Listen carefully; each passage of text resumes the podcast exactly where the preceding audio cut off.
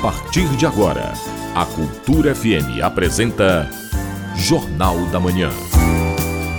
Tudo que é notícia no Pará, no Brasil e no mundo, você ouve agora no Jornal da Manhã. Sete horas.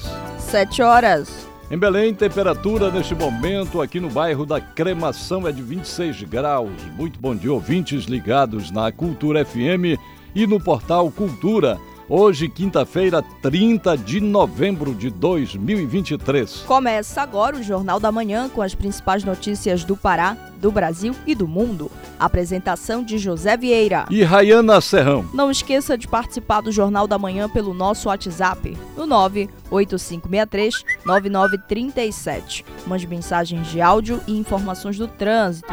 Repetido WhatsApp 98563 9937. Baixe também o aplicativo da Cultura, rede de comunicação nas lojas virtuais de aplicativos.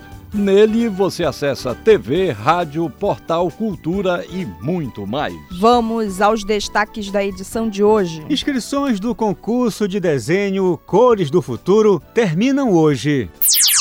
Belém vai sediar evento para debater o setor da pesca na Amazônia. Policlínica Metropolitana aumenta o combate às doenças infecciosas. Tem também as notícias do esporte. Águia de Marabá anuncia mais um contratado para a temporada 2024.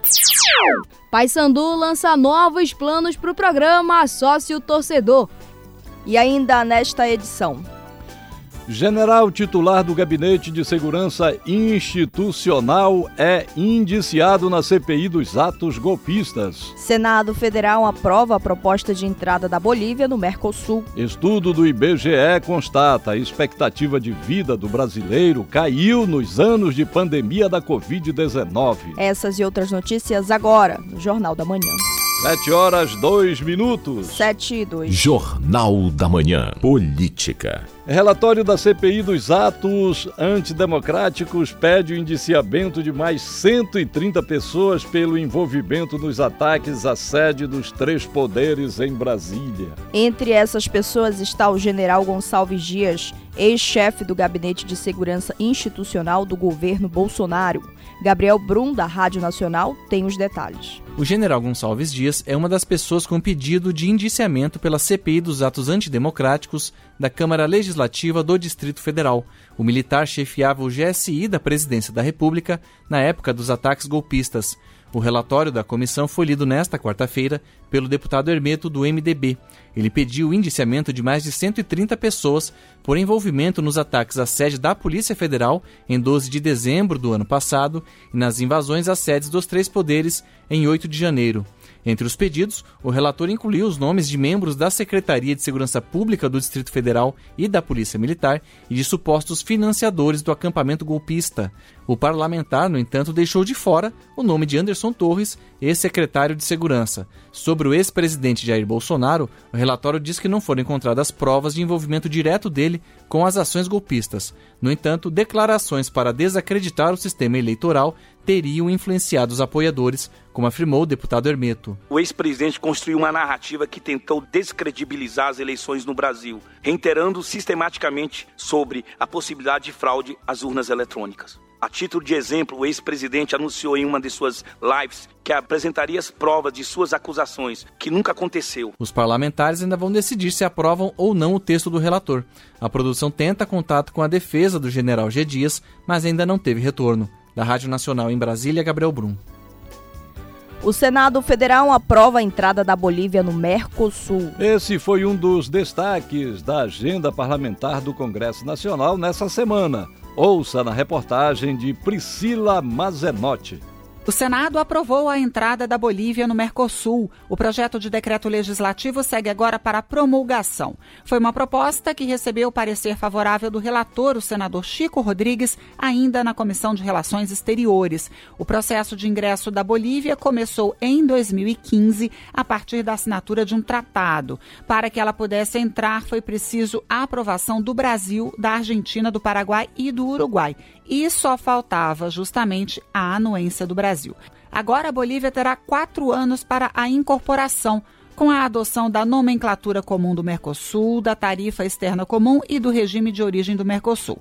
E vai ter de anular acordos bilaterais com países do bloco ou países suspensos dele, como é o caso da Venezuela, que está fora do Mercosul desde 2017. Em outra decisão, os senadores aprovaram a flexibilização das regras para aprovação, registro e venda de agrotóxicos. Foi uma votação simbólica que vai agora para sanção ou veto do presidente. O texto prevê que o Ministério da Agricultura centralize o registro, a fiscalização e a análise dos produtos. O Ministério do Meio Ambiente vai coordenar os registros de produtos de controle ambiental e o apoio técnico ficará com o da saúde. O prazo máximo para registro será de 24 meses. Atualmente, há uma espera de até 10 anos, segundo agricultores. Há ainda a possibilidade de concessão de uma licença temporária, desde que a avaliação seja concluída em 30 dias. O projeto traz ainda a pena de 3 a 9 anos de reclusão para quem produzir, armazenar, transportar, importar utilizar ou comercializar pesticidas, produtos de controle ambiental não autorizados no país. O texto já tinha sido aprovado pelos senadores, mas como foi alterado na Câmara, voltou para o Senado. A tramitação nas duas casas envolveu debates e divergências entre ruralistas e ambientalistas, que acabaram apelidando a proposta de PL do veneno. O setor ambiental alega que a liberação de agrotóxicos coloca em risco a saúde humana e o meio ambiente. Já na avaliação dos ruralistas, a proposta moderniza a legislação com base em práticas internacionais. O relator do tema, o senador Fabiano Contarato, do PT do Espírito Santo, negociou com os dois lados e rejeitou mudanças feitas por parlamentares. Segundo ele, era preciso atualizar a legislação, que hoje tem 30 anos, até porque de lá para cá o setor e a ciência evoluíram significativamente. Da Rádio Nacional em Brasília, Priscila Mazenotti. Expectativa de vida do brasileiro caiu mais de 4% em 2022, segundo o IBGE. Os dados, Rayana, do estudo refletem os anos de pandemia da Covid-19. Ouça na reportagem de Cristiane Ribeiro, da Rádio Nacional. A expectativa de vida do brasileiro ao nascer em 2022 ficou em 75,5 anos. Em 2021, ano da pandemia de Covid-19 que teve mais mortes pela doença, a expectativa foi de 72,8 anos, ou seja, 4,2 anos a menos. As informações são das tábuas de mortalidade divulgadas nesta quarta-feira pelo IBGE. O estudo mostra, pela primeira vez, os impactos da pandemia de Covid-19 na expectativa de vida do brasileiro, uma vez que os números de 2020 e 2021, de 76,8 e 77 anos, respectivamente, ainda não levavam em conta as mortes provocadas pela doença no país. A pesquisadora do IBGE, Isabel Marri, lembra que a estimativa foi feita sem prever essa crise sanitária que afetou o Brasil e o mundo, causando milhares de mortes com os anos de pandemia, aqui fica claro o aumento das mortes e o efeito que isso tem, contrário, quanto mais mortes, menor a esperança de vida ao nascer de uma população. Em 2022 já tem uma recuperação dessa esperança de vida ao nascer em relação ao que foi 2021, é o ano mais drástico de aumento de mortes. E o que a gente espera é que a gente ainda tenha uma recuperação ainda da esperança de vida no próximo ano, porque a gente ainda tem o ano de 2022 como efeito do excesso de mortes ainda do final do período pandêmico. Nesta divulgação, o IBGE também está revisando os dados dos anos anteriores. Nos números referentes aos anos pré-pandemia, a revisão do IBGE aponta que a esperança de vida ao nascer em 2022 foi a menor desde 2017. Para as mulheres, a expectativa ficou em 79 anos, abaixo dos 80,1 anos de 2019, enquanto a dos homens ficou em 72 anos, taxa também inferior aos 73,1 anos de 2019. Da Rádio Nacional no Rio de Janeiro, Cristiane Ribeiro. 7 horas 9 minutos. 7 e 9. Jornal da Manhã. Informação na sua sintonia. Encontro em Belém vai discutir iniciativas que possam desenvolver o setor pesqueiro na região amazônica. Além de palestras, o evento é uma oportunidade para gerar negócios. Quem traz os detalhes é o repórter Isidoro Calixto. É a primeira edição do IFC Amazônia. A programação inclui mais de 70 conferencistas nacionais e internacionais durante três dias. O evento ocorre no Hangar Centro de Convenções, na região central de Belém, nos dias 3, 4 e 5 de dezembro. O objetivo é abrir novas fronteiras para o pescado da região amazônica no cenário global. O IFC Amazônia vai abordar temas conjunturais e de mercado, como rastreabilidade e certificação, bioeconomia, pegada de carbono e Fundo Amazônia. Altemir Grigolin, ex-ministro presidente do IFC, explica a importância do evento. Ele é um evento muito importante porque ele reúne a pesca e a cultura e ele tem um foco exatamente em quem produz, na cadeia produtiva da pesca e da aquicultura. Eu diria que o que tem de mais moderno em termos de conhecimento e tecnologias vai estar no IFC Amazônia. Então vai trazer esse debate de quanto é importante a produção de pescado nesta região, exatamente porque tem as condições naturais que permitem, né? Reserva, maior reserva de água doce do mundo, produção de soja, milho, espécies nobres, etc. E a gente pode produzir pescado pescado preservando a floresta. Acho que o grande ativo é esse. O, o, nosso objetivo é que desse debate, dessa primeira edição do IFC, a gente consiga consolidar essa tese de que produção de pescado é estratégico para preservar a floresta, para preservar a Amazônia. O IFC Amazônia reúne as principais lideranças dos estados e países que compõem a região amazônica, especialistas renomados do setor e representantes de todos os elos da cadeia do pescado, desde a produção, industrialização e comercialização. O objetivo é discutir a produção aquícola e pesqueira como alternativa econômica viável e estratégica para a geração de emprego, renda e sustentabilidade da região. Altemir Gregolin, presidente do IFC, fala sobre a escolha da capital paraense para sediar o evento. Pará está liderando esse debate a nível internacional em relação à sustentabilidade e à preservação da floresta. Então, por esta razão, e teremos também a COP30 aqui, né, o, Pará virou uma grande referência internacional. E o evento é internacional. É, seguramente quem participar vai levar muito conhecimento, muita informação né, e uma visão muito mais ampla do que é o setor e das potencialidades e as oportunidades que esse setor oferece. Então, todos são muito bem-vindos ao IFC Amazônia. A programação do IFC Amazônia inclui ambiente para a feira de negócios e deve contar com o Corredor do Sabor, com apresentações de aula show de gastronomia com chefes paraenses e feira de produtos locais e marcas autorais. A inscrição para o evento é de graça e pode ser feita pelo site oficial ifcamazônia.com.br. Isidoro Calixto para o Jornal da Manhã. Universidade do Estado do Pará promove simpósio para discutir o ensino da saúde na Amazônia. A ideia é apresentar práticas inovadoras que possam contribuir na formação dos profissionais.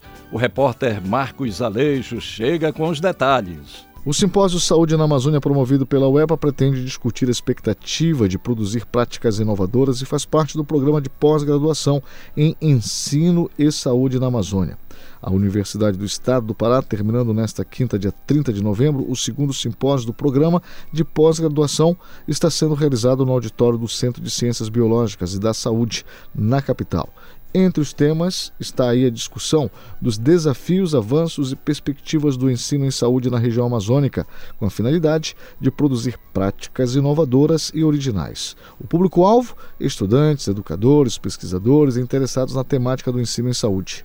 A professora e coordenadora do programa de pós-graduação, Lisomar Pereira, dá mais informações. O tema central é, por se tratar de uma pós-graduação estrito senso profissional e de ensino, esse simpósio ele vai abordar vários temas novos sobre ensino na saúde, entre os quais desenvolvimento e validação de produtos e tecnologias para o ensino, inteligência artificial e metodologias ativas de ensino e aprendizagem, além de simulação clínica para o ensino e pesquisa. No simpósio, a novidade é que também vão ser aceitos relatos da construção de produtos educacionais, produtos técnicos e tecnológicos relacionados ao ensino na saúde. A programação científica inclui mesas redondas, apresentação de trabalhos e palestras com temas que vão proporcionar uma formação continuada aos professores e alunos de pós-graduação. A proposta do evento é o de ser uma fonte de aprendizado e enriquecimento acadêmico por meio da troca de informações e interação entre estudantes de graduação e pós-graduação docentes e profissionais técnicos da UEPA e também de outras instituições. A professora Lisomar Pereira destaca outras ações e resultados nesta formação. Que estão relacionados às linhas de pesquisa do programa. Quais são gestão e planejamento em ensino na saúde na Amazônia e fundamentos e metodologias em ensino em saúde na Amazônia. O PPG-ESA o EPA já formou 120 mestres e atualmente tem 146 pós-graduandos, sendo 68 mestrandos e 50 doutorandos. A programação está disponível no auditório da UEPA UEAFITO Campus 2, Travessa Perebebuí, número 2623, bairro do Marco, em Belém. Marcos Aleixo para o Jornal da Manhã. 7 horas 15 minutos. 7 e 15. A seguir, no Jornal da Manhã. Santarém registra saldo positivo na geração de empregos. Cultura FM, aqui você ouve primeiro. A gente volta já. Estamos apresentando Jornal da Manhã. Ei, peladeiro, te liga que já tá rolando a segunda edição do Campeonato TV Cultura de Futebol Pelada. Time de diferentes bairros de Belém e região metropolitana entram em campo para disputar esse título. E é aqui que tu ficas por dentro de todas as emoções das partidas no domingo, às 10 da manhã e na segunda às 7 da noite. Já na terça, no mesmo horário, rola aquele resumão do campeonato no programa Resenha da Pelada. Peladeiro, bom de bola, é aqui na TV, Portal e App Cultura. A criança que usa a internet sem supervisão dos pais ou responsáveis pode sofrer violência sexual, abuso, exposição ou participação em pornografia. A Sociedade Brasileira de Pediatria recomenda que crianças de até dois anos não façam uso de nenhuma tecnologia. Cultura, rede de comunicação em defesa dos direitos da criança. Cultura FM. Aqui você ouve música paraense. Te querer, eu te quis de cara. Feito bala quando dispara. Música brasileira. Você é a letra mais linda do alfabeto. Você é a letra do nome do meu bem querer. Cultura FM 93,7. Espetáculos de festivais com gravações exclusivas. A vibração do público. Vim dizer que te amo. Diversidade, tradições e novidades da música brasileira tocada ao vivo. Vou te contar. Palco, programa de shows da 93,7. Todo sábado às três da tarde na Cultura FM.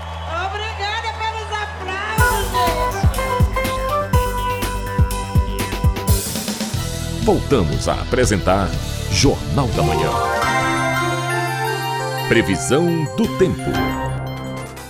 Na capital paraense, região metropolitana, quinta-feira com tempo parcialmente nublado e possibilidade de chuvas no começo da noite. Belém tem temperaturas entre 24 até 34 graus. Para você que mora no Nordeste, tempo parcialmente nublado durante o dia e deve chover no começo da tarde. Em Mãe do Rio, mínima de 24, máxima de 34 graus. No Marajó, céu parcialmente nublado a nublado com baixo indicativo de chuva. Mínima de 25 e a máxima chega a 34 graus no município de Soure. Jornal da Manhã, de segunda a sábado, às 7 da manhã, aqui na Cultura FM. 7 horas 18 minutos. 7 e 18. Correspondente Cultura. Moradores de Juruti afetados por chuvas intensas e alagamentos recebem apoio financeiro do governo do estado. Vamos saber mais detalhes com o nosso correspondente em Santarém, Miguel Oliveira. Bom dia, Miguel. Bom dia, Vieira. Bom dia, Rayana. Bom dia, ouvintes do Jornal da Manhã. Santarém amanhece ensolarada, sem fumaça nos céus, temperatura de 26 graus. Uma cerimônia foi realizada para anunciar o pagamento aos 281 beneficiados do segundo ciclo do programa Recomeçar em Juruti. Desde ontem, o pagamento deste lote está sendo realizado na agência do Bampará, no município. De acordo com a Prefeitura de Juruti, esse segundo lote representa mais uma etapa de apoio às pessoas afetadas pelas chuvas intensas e alagamentos cadastradas pela Defesa Civil do Estado em abril deste ano. Ao todo, 781 famílias da cidade foram beneficiadas, sendo que o primeiro lote foi atendido em junho do ano em junho passado. Participaram da cerimônia a prefeita Lucília Batista e o secretário regional de governo do Baixo Amazonas, José Maria Tapajós. Vieira, o programa Recomeçar foi instituído por decreto do governador Helder Barbalho no ano passado e concede de forma eventual auxílio financeiro em parcela única no valor de um salário mínimo às famílias paraenses em vulnerabilidade social devido à calamidade pública. Eu volto aos estúdios do Jornal da Manhã com Rayana Ferrão. E Santarém registra saldo positivo na oferta de vagas com carteira assinada em outubro. Miguel, este ano, qual é o saldo de empregos criados aí no município?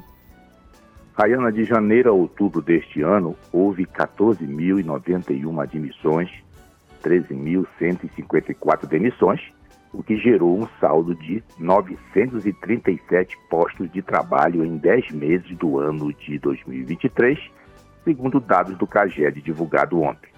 Os únicos meses que registraram saldo negativo este ano foram janeiro e março. Agora, pelo sexto mês seguido, o município de Santarém apresenta saldo positivo, de acordo com os dados de outubro do Cadastro Geral de Empregados e Desempregados, o novo CAGED, divulgado pelo Ministério do Trabalho e Emprego.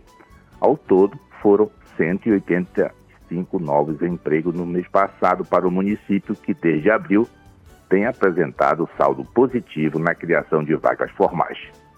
O saldo positivo registrado em outubro, Rayana, é resultado da admissão de 1.478 trabalhadores e 1.293 desligamentos. Os dados indicam que Santarém alcançou um estoque de emprego formais de 35.322 pessoas empregadas com carteira assinada. Em outubro, o setor que mais gerou empregos formais foi o de serviços, seguido pelo comércio.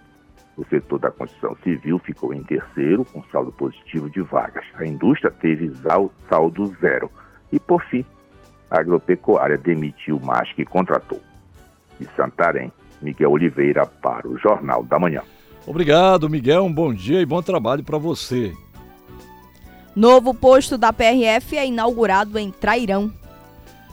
Esses e outros destaques no Giro do Interior com Bruno Barbosa.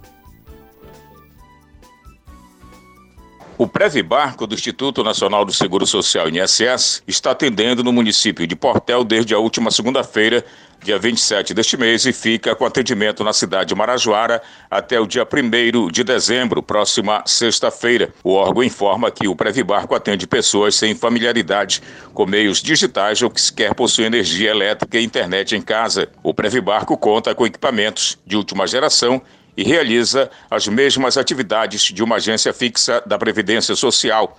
Além dos atendimentos, há uma sala para perícias médicas e outra para avaliações dos benefícios assistenciais.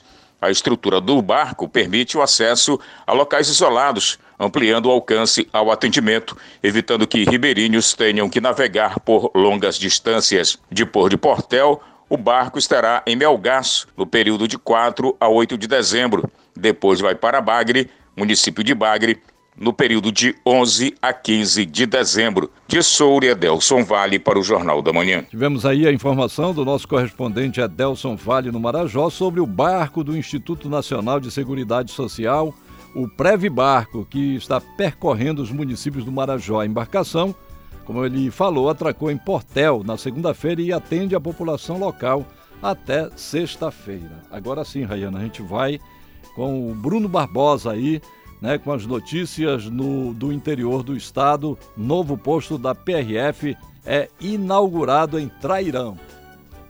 A nova unidade operacional da Polícia Rodoviária Federal está em uma das rodovias mais importantes do país. A BR-163 funciona como eixo de conexão entre o centro-oeste produtivo e os portos estratégicos do norte, essenciais para a logística nacional e internacional. A atuação do órgão visa a preservação das vidas e também a manutenção da ordem nas estradas, oferecendo uma circulação mais segura para transportadores, passageiros e pedestres. As principais ações da PRF são o mapeamento e levantamento dos pontos críticos de acidentalidade, feita por equipes de peritos da instituição.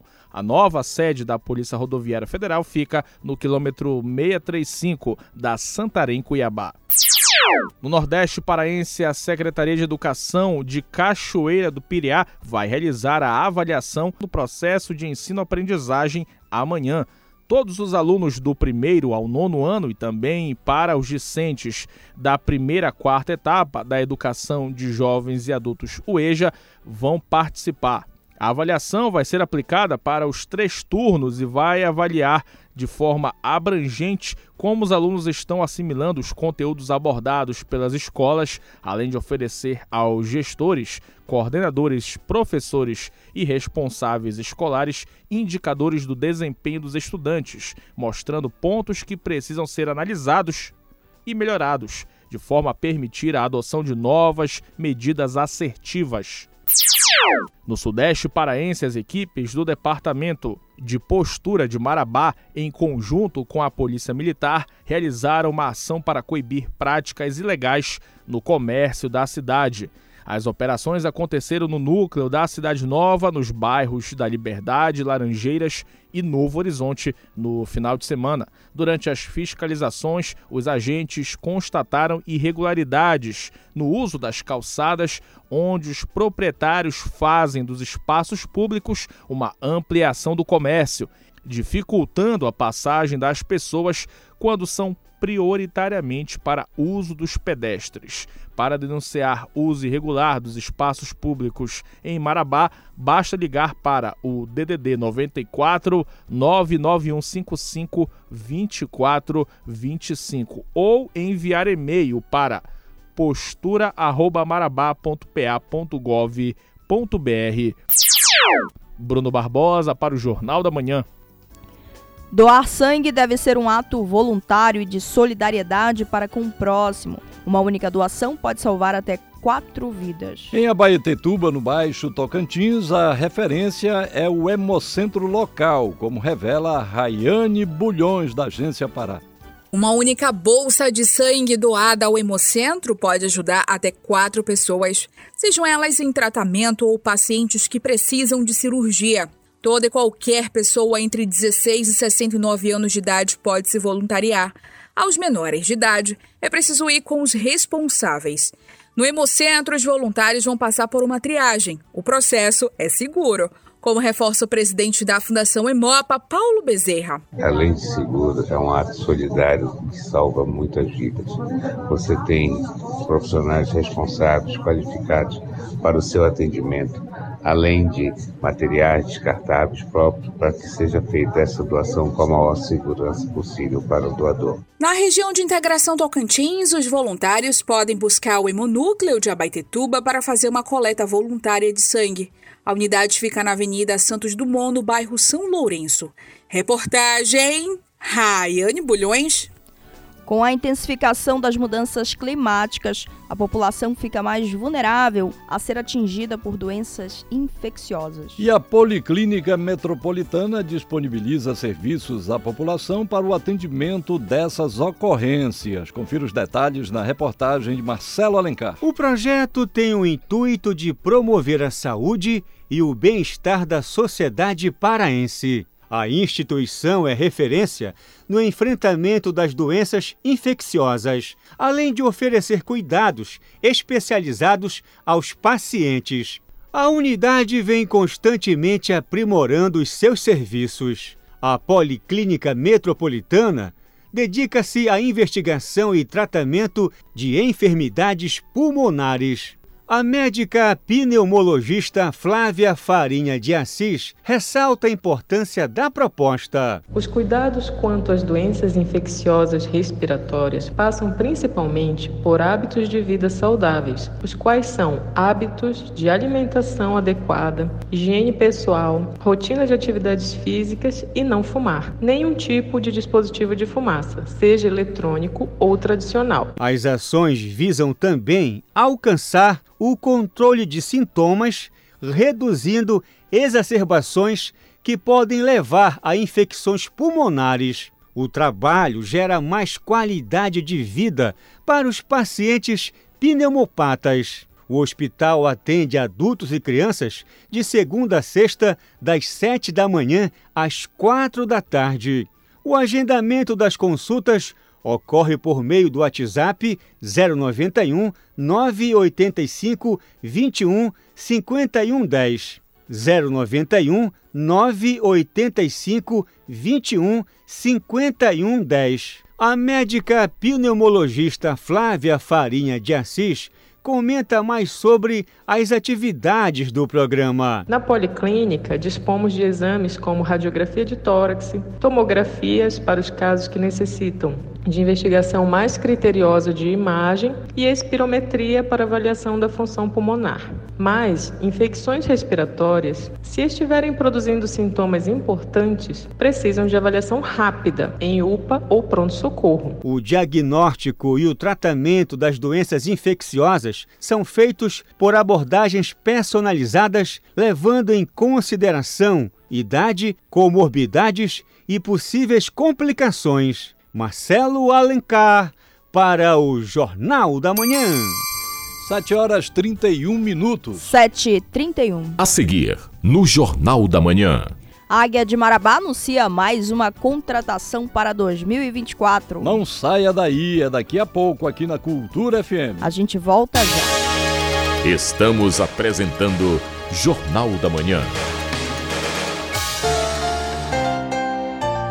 Doar sangue e manter sorrisos. O Hemopa conta com você para fazer sorrir quem faz uma cirurgia, doentes crônicos e qualquer pessoa que precisa de sua doação de sangue. Sua atitude salva vidas. Veja em hemopa.pa.gov.br qual o posto de coleta mais próximo. Hemopa e você, mantendo sorrisos. 25 de novembro, Dia Nacional do Doador de Sangue. Hemopa, Governo do Pará. Apoio Cultura FM. Cultura FM. Aqui você ouve música paraense. Eu carrego aqui dentro um sonho. Eu tenho tanto a desejar. Música brasileira. Escutei alguém abrir os portões. É. Encontrei no coração. Cultura FM 93,7. Sigla LGBTQIA, usada no mundo todo, não é só um aglomerado de letras, representa a união de uma comunidade. São homoafetivos, bissexuais, transgêneros, travestis, queer, intersexuais e assexuais. O sinal de mais representa quem não se identifica com nenhuma vertente. No Brasil, a homofobia é crime. Levante a bandeira do respeito representada pelo arco-íris. Denuncie casos de homofobia pelo Disque 100 ou vá à delegacia da sua cidade. Cultura, rede de comunicação.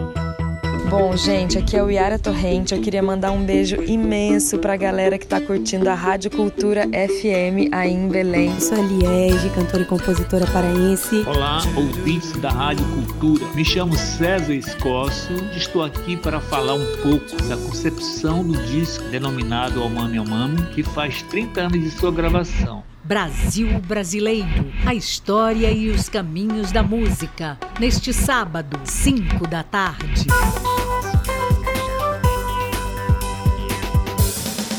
Voltamos a apresentar Jornal da Manhã. Tábua de Marés. Em Belém, maré alta, 1h25 da tarde, maré baixa às 7h50 da noite. Em Salinas, Nordeste Paraense, a maré desce às 3h30 da tarde e sobe às 9h11 da noite. No porto da Vila do Conde Embarcarena, maré alta, a 1h40 da tarde, maré baixa às 8h20 da noite. Jornal da Manhã. Você é o primeiro a saber. 7 horas 34 minutos. 7h34. Jornal da Manhã. Esporte. Águia de Marabá anuncia mais uma contratação para a temporada 2024. Paysandu lança novos planos para o programa Sócio Torcedor. Essas e outras do esporte com Melbia Rolim. Em 2024, o Paysandu já está garantido em quatro competições. E com o acesso à Série B, a tendência é que o número de jogos em casa aumente de forma considerável. Diante disso, o Clube Alves Celeste lançou três novas categorias do programa de sócio torcedor. E o diretor do Sócio Fiel Bicolor, Danilo Moraes, destaca os benefícios que o torcedor garante sendo associado do clube. Se você é novo entrante ou não, não, não tem sócio ativo no momento, a gente consegue se enquadrar nas novas categorias. As novas categorias do sócio são simples, são três. Tanto vale para o setor arquibancada quanto o setor cadeira. Tem a categoria ouro, que lhe dá 50% de desconto na, na, no valor do ingresso. Tem a categoria platina, que lhe dá direito ao acesso ao jogo mediante a check-in, que é uma confirmação de presença tanto no estádio da Cruz quanto no estádio do Mangueirão. E tem a categoria diamante, que te dá acesso ilimitado, sem fazer check-in, é, nos jogos do Paysandu, também na Curuzu e no Mangueirão. A Tuna anunciou a contratação de mais quatro atletas para a temporada 2024. Os estreantes no futebol paraense são Iago Reis e Vander, e os dois velhos conhecidos dos nossos gramados são o nigeriano Elvis Ogibé e também o zagueiro Marlon.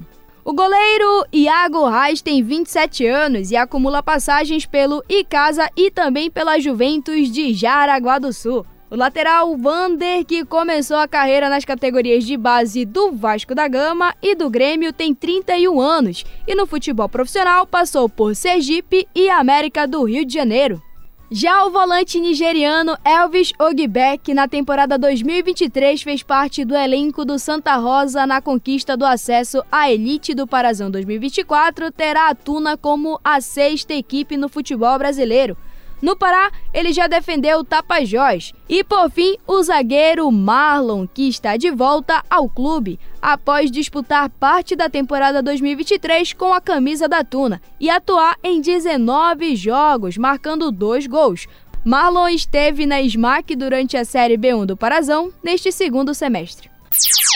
O Águia de Marabá anunciou o goleiro Vitor Lube como o mais novo reforço do time para 2024. No futebol paraense, o goleiro de 29 anos já defendeu o Clube do Remo, onde fez apenas um jogo em 2023, e a Tuna Luso quando somou 29 partidas em 2022. E falando do azulão marabaense, o atacante Elielton já está integrado ao elenco para iniciar a pré-temporada. E nessa chegada, ele destacou a expectativa em poder atuar pelo atual campeão paraense. Muito obrigado aí por, pela recepção.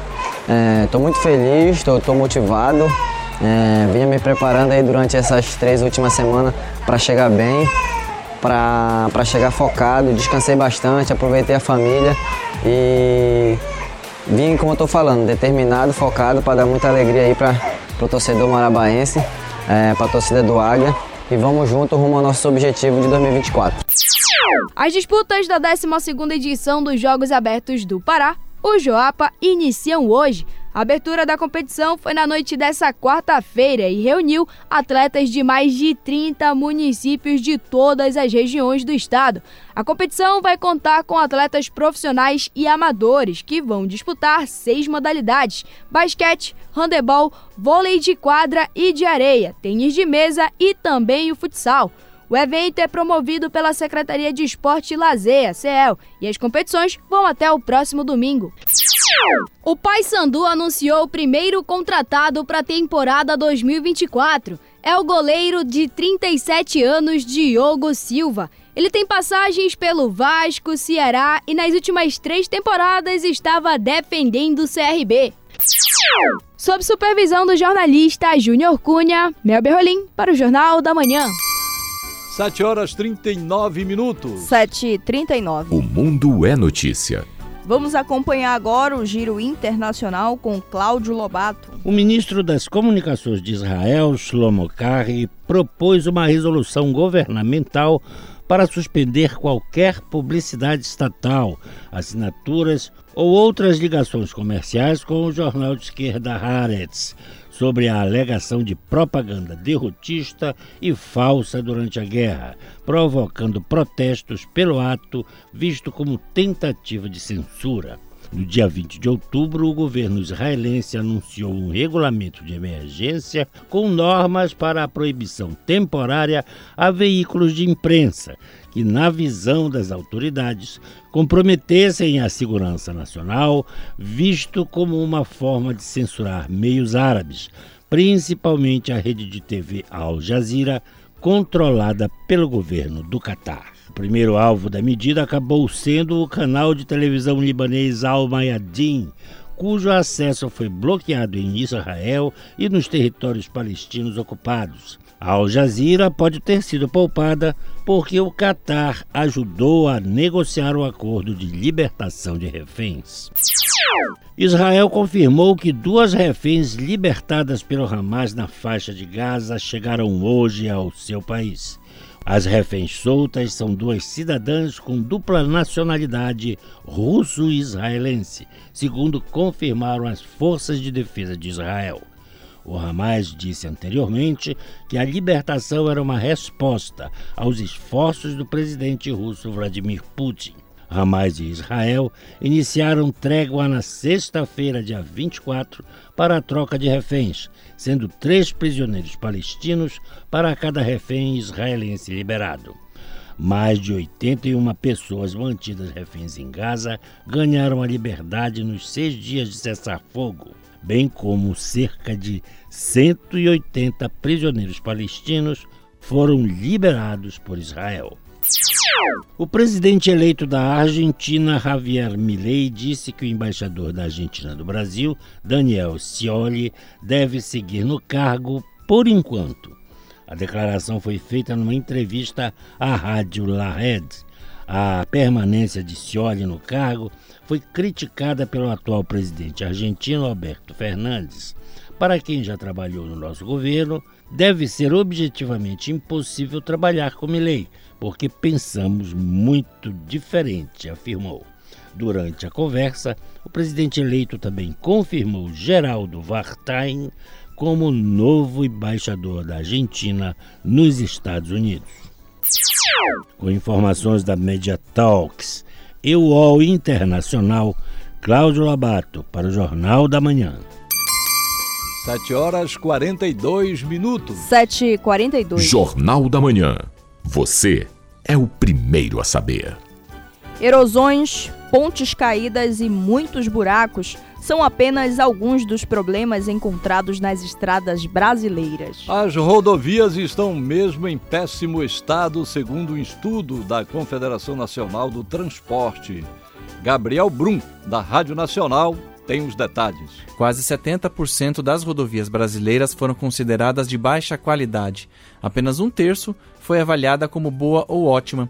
Os pesquisadores percorreram mais de 111 mil quilômetros de estradas federais e as principais estaduais e encontraram mais de 2.600 pontos críticos, como quedas de barreiras, erosões e pontes caídas, fora buracos e asfalto desgastado. A Confederação Nacional de Transporte divulgou nesta quarta-feira a 26ª edição da pesquisa CNT de rodovias, com dados até julho. As rodovias públicas tiveram pior desempenho. 77% delas tinham más condições. Por outro lado, 64% da malha concedida foi bem avaliada. A pesquisa diz que são necessários 94 bilhões de reais para recuperar as rodovias do país e destaca que o projeto de orçamento para o ano que vem prevê menos dinheiro para o setor do que neste ano. Uma saída seriam as emendas parlamentares, segundo o presidente da CNT, Vander Costa. A gente precisa de continuar mantendo o nível de investimento no Ministério do Transportes. Esse ano foram 18 bilhões, é, para o ano que vem tem a previsão de 16, mas está no Congresso e estamos trabalhando para poder aumentar isso através de, de emendas ou de da, da forma que for possível. O ministro dos Transportes, Renan Filho, afirmou que o governo quer triplicar o investimento em rodovias. O investimento total em rodovia no governo anterior foi 23 bilhões em quatro anos. A ideia é investir nesses próximos quatro anos 78 com os investimentos desse ano. E investir mais de 100 bilhões é, em parceria público-privada, ampliando os leilões. Segundo o ministro, a expectativa é realizar 35 novos leilões de rodovias até o final do governo, 12 já em 2024. Da Rádio Nacional em Brasília, Gabriel Brum. 7 horas 44 minutos. Brasileiros ainda podem enviar suas contribuições sobre regularização. É daqui a pouco aqui na Cultura FM. Não saia daí. A gente volta já. Estamos apresentando Jornal da Manhã.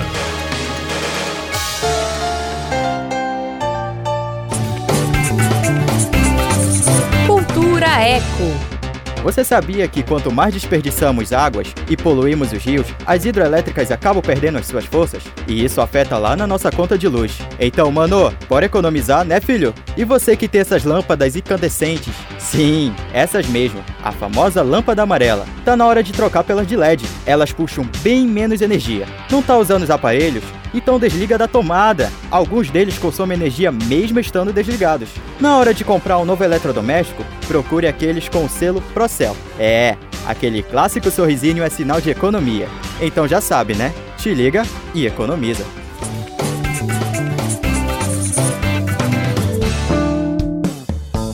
Há 145 anos, o Colégio Santo Antônio constrói uma educação baseada nos princípios cristãos e promove o respeito e a valorização da vida. A escola visa a educação da juventude integrada à sua realidade, proporcionando o desenvolvimento e a qualificação do ser humano. Colégio Santo Antônio, aqui você constrói um futuro de sucesso. WhatsApp 91984073213. Cultura FM. Aqui você ouve música paraense.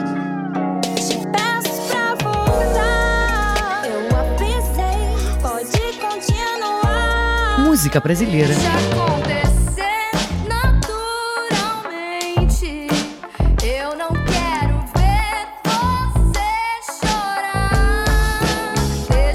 Cultura FM 93,7.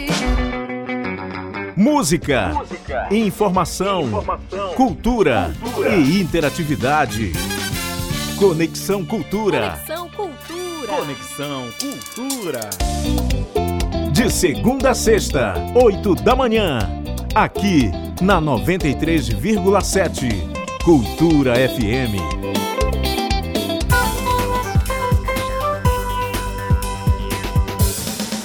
Voltamos a apresentar Jornal da Manhã. Esporte. Previsão do tempo. No Oeste Paraense, a previsão indica baixa possibilidade de chuva durante o dia. Mínima de 25 e a máxima fica em 34 graus em Curuá. Céu parcialmente nublado nublado, com pancadas de chuva à tarde e à noite. Essa é a previsão para o sudoeste paraense. Em Medicilândia, mínima de 25, máxima de 34 graus. No sudeste, o céu varia de tempo aberto a parcialmente nublado.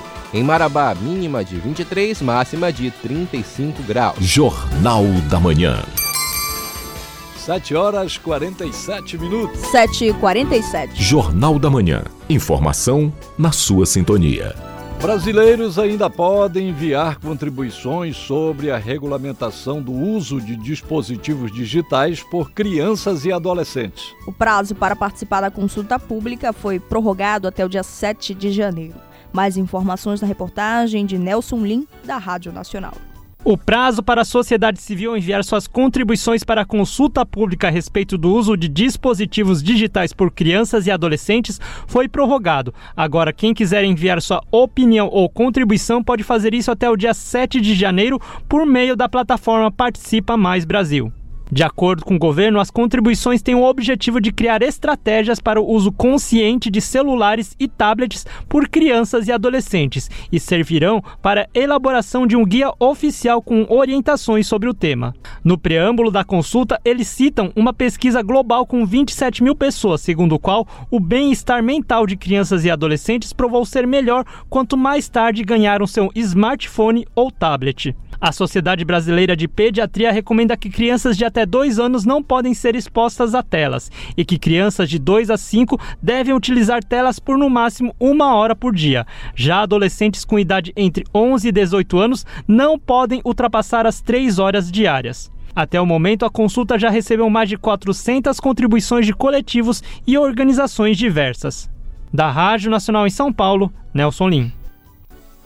E uma notícia interessante: a SEDUC vai abrir um concurso de desenho para os estudantes da Rede Pública Estadual de Ensino. Os trabalhos escolhidos vão estampar e ser capas de diversas publicações, algumas voltadas à COP30. Informações com o repórter Marcelo Alencar. A ideia do concurso de desenho Cores do Futuro é gerar identificação, reconhecer e valorizar talentos estudantis da rede estadual de ensino. Vão ser escolhidos 23 desenhos para ilustrar comunicações e projetos gráficos da SEDUC, como os livros didáticos de educação ambiental, sustentabilidade e clima e de alfabetização para o ano letivo de 2024. A assessora pedagógica da Secretaria de Estado de Educação do Pará, Beatriz Morrone, destaca mais informações sobre o processo. Dessa vez, o concurso vai selecionar ainda mais desenhos, vão ser mais de 20 desenhos selecionados. E na hora de criar o desenho, os estudantes participantes vão poder escolher entre oito temas, entre eles educação ambiental, alfabetização, projeto de vida e protagonismo juvenil. Em junho deste ano, a instituição realizou o concurso Prepara COP30 para estampar as capas dos livros didáticos Prepara Pará.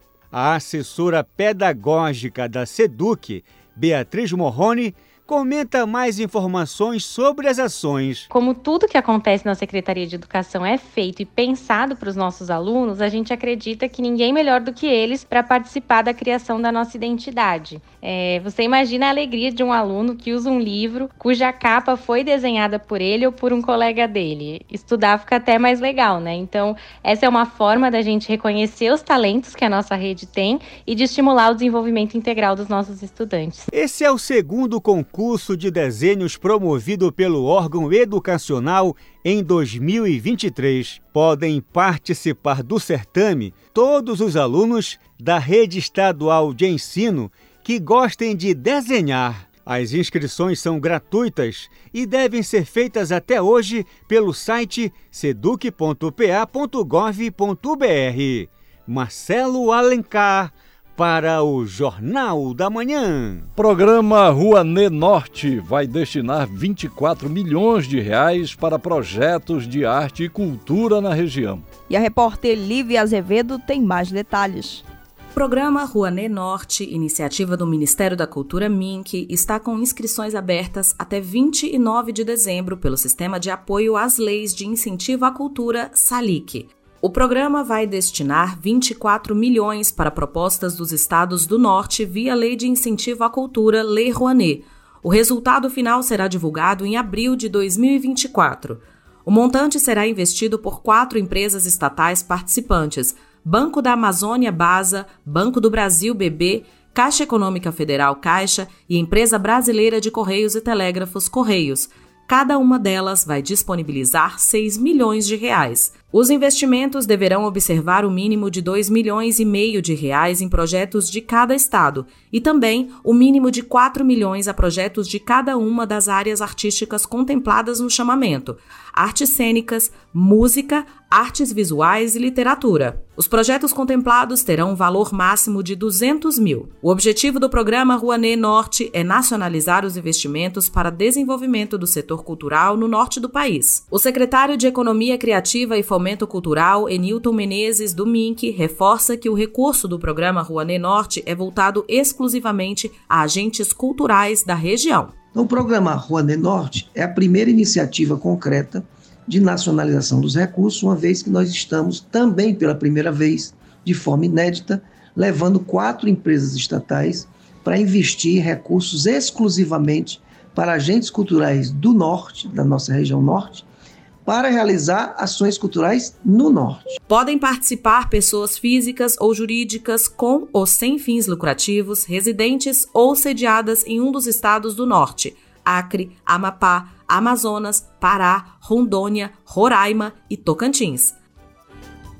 Dicas culturais. Em Belém, espetáculo traz ao público elementos da cultura afro-amazônica. Saiba agora os detalhes da peça Ancestralidade e Resistência, que vai ocorrer no início de dezembro as informações com Rayana Serrão. A peça teatral apresenta elementos da cultura afro-amazônica, como capoeira, trajeto artístico e religioso de um artista negro paraense. Esse projeto foi selecionado pelo edital Prêmio de Incentivo à Arte e à Cultura 2023 da Fundação Cultural do Pará.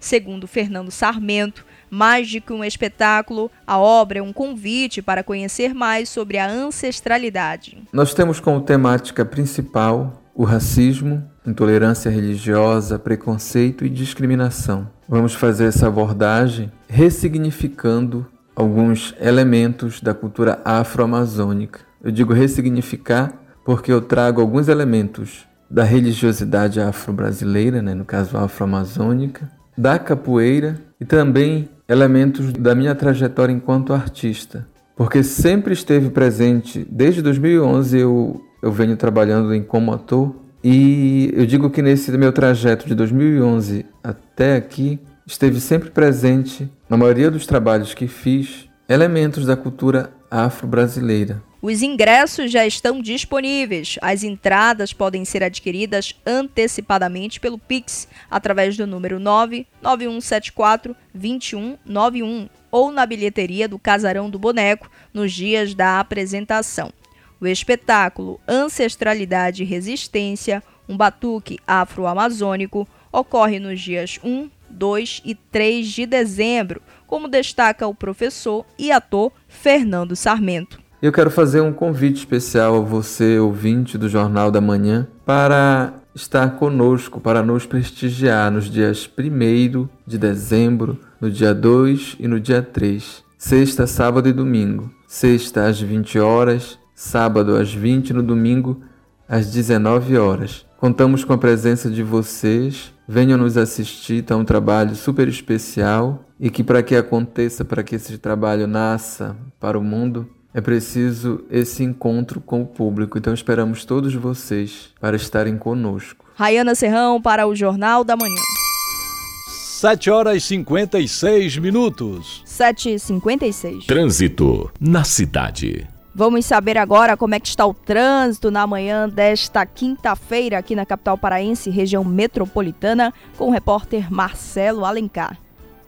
Olá, Rayana Serrão, bom dia. Bom dia, José Vieira. Bom dia, ouvintes do Jornal da Manhã.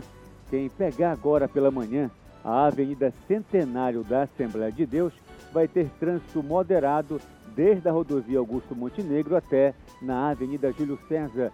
Trânsito complicado intenso na rodovia BR-316, desde o município de Marituba até o entroncamento, com velocidade média de 9 km por hora. Vera, Rayana, trânsito também está complicado na Mário Covas, desde a Augusto Montenegro até na esquina da rodovia BR-316. Isso segue em ambos os sentidos da via, alcançando velocidade média que varia entre 9 até 15 km por hora. Está complicado também agora na Augusto Montenegro, para quem sai de Coranci com destino ao entroncamento assim como também quem está no entroncamento e tem intenção de chegar à Vila Sorriso de Coraci vai enfrentar trânsito intenso é, com velocidade média que varia de 10 a, até no máximo 20 km por hora.